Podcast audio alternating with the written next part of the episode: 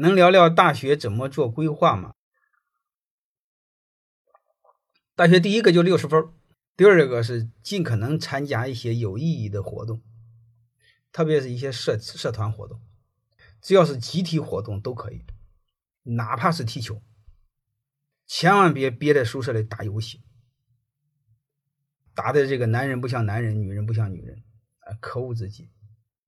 就类似这些，只要是集体活动、有意义的活动都可以，就是最起码要积极向上嘛。当然，你的专业要是很喜欢，尽可能要把它学好。你比如你要学计算机了，学生物医学了，你要你要把它学好。但其他的有些不用学也行，因为其他没有用，多数没有用。你比如学管理，你要本科学管理，基本上没有用，基本上是废的。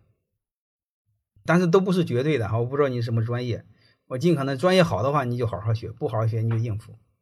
难题不管怎么着，你就把握一个度，就是你大学的这个这个给别给浪费。你包括谈恋爱也一定要谈。因为谈恋爱的背后呢，它是两个目的。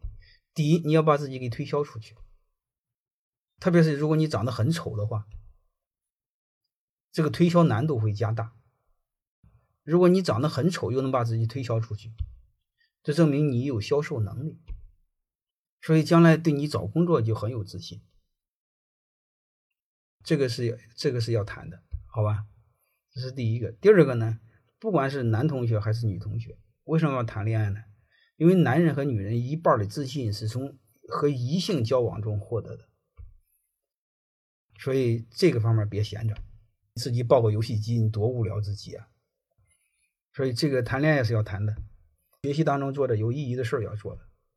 如果实在是没有了，你就兼职打工，兼职打工别断，你别这个三个月换一个，三个月换一个，和有病似的。你最好坚持四年，永远在一个企业兼职。而且你保证不被干掉。如果你真这样聪明的话，去一个企业兼职打工，有本事留下来。所以这是最聪明的。在兼职的时候，永远要知道骑马找马。